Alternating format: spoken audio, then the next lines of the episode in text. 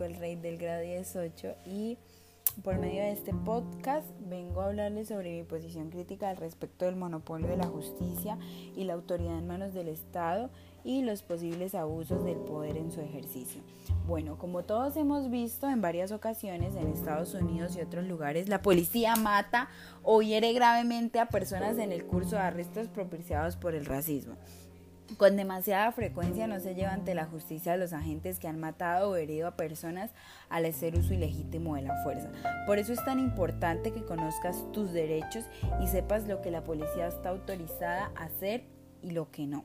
Tenemos que lograr que la policía deje de usar la fuerza incumpliendo la ley y que quienes matan de forma ilícita rindan cuentas de sus actos. Basta de excusas. La brutalidad policial se usa en ocasiones para referirse a diversas violaciones de derechos humanos cometidas por la policía. El uso ilegítimo de la fuerza por la policía puede en el peor de los casos tener como consecuencia la privación del derecho de la vida. Cuando el uso policial de la fuerza es innecesario o excesivo, puede además constituir tortura u otros malos tratos. Hay estrictas leyes y normas internacionales que regulan cómo y cuándo puede la policía recurrir a la fuerza y en particular a los medios letales.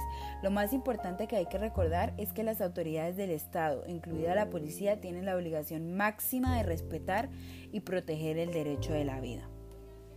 Muchos homicidios que hemos visto cometer a la policía en todo el mundo claramente no cumplen estos criterios. ¿Qué pasa con la legislación nacional? Todos los gobiernos tienen la obligación de incorporar el derecho internacional de los derechos humanos en su legislación nacional, pero muchos no lo han hecho adecuadamente. ¿Por qué existe la brutalidad policial o qué la causa? En muchos países con altos índices de homicidios a manos de la policía suele darse una combinación de factores como legislación inadecuada, discriminación racial o de otra índole, inseguridad o conflicto e impunidad arraigada. Es difícil tener datos fiables sobre homicidios cometidos por la policía, ya que muchos gobiernos no recopilan ni publican esta información. Dicho todo esto, creo que debemos primero conocer nuestros derechos para saber qué debemos aceptar de la policía y qué no. Para mí y a mi manera de ver, la policía, el Estado, tiene el derecho y la obligación, mejor que derecho, el deber de proteger la vida pase lo que pase. La brutalidad policial es un hecho que debe parar ahora y no seguir matando a gente por su por su raza, por su color, porque todos somos iguales y creo que debemos respetarlo.